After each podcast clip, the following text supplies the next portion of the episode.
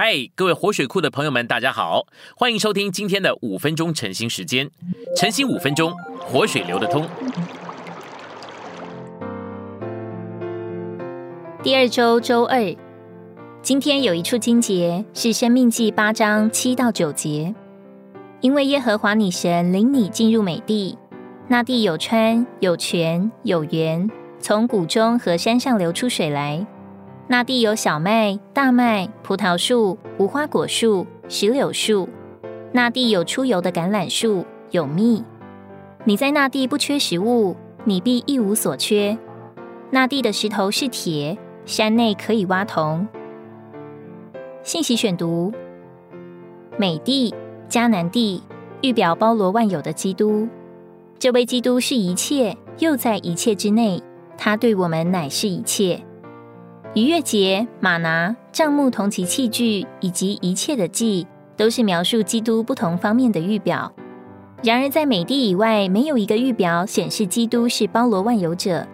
因此，美地是圣经里所看到基督终极的预表。在圣经里，地是基督的表号象征。第三日从死水出来的地，预表第三日从死里出来的复活基督。然后，许多不同种类的生命。包括植物、动物和人类的生命从地里出来，这表征基督是各种生命的源头。圣经里所启示神的心意，乃是基督该做我们的地。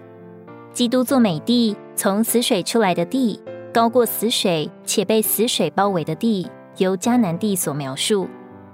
这地是旧约重要的中心，为这缘故，主一再说到那地。他召出亚伯拉罕，并且告诉他，他要将他带进一地，就是迦南地。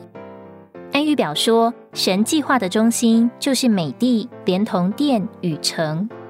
美地供应以色列人所需要的一切，这一切项目都是基督的预表。这些多半在生命记八章七至十节提起。它是从谷中和山上流出的水，它是小麦，表征成为肉体且钉十字架的基督。它是大麦，表征复活的基督；葡萄树预表基督是使神和人喜悦的牺牲者；无花果树预表基督做我们生命供应的甜美和满足；石榴树预表基督生命的丰盛和美丽；橄榄树预表基督是被纳林充满且被纳林这欢腾的油所高的人；动物的生命预表带着救赎生命的基督。奶与蜜预表在丰富和甜美里的基督，石头、铁和铜预表基督是为着建造和征战的材料。约翰十二章二十四节给我们看见，主是那一粒麦子落在地里死了，埋葬了。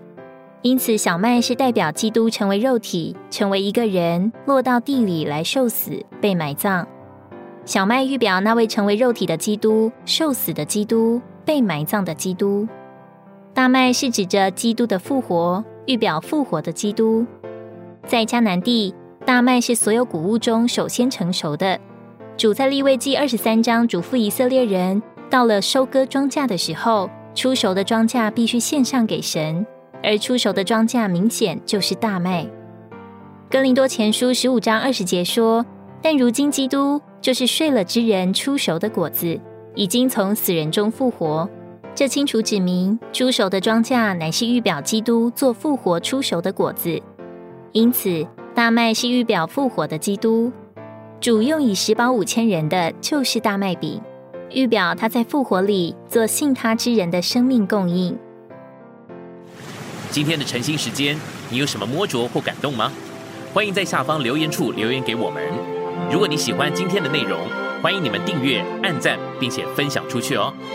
天天取用活水库，让你生活不虚度。我们下次再见。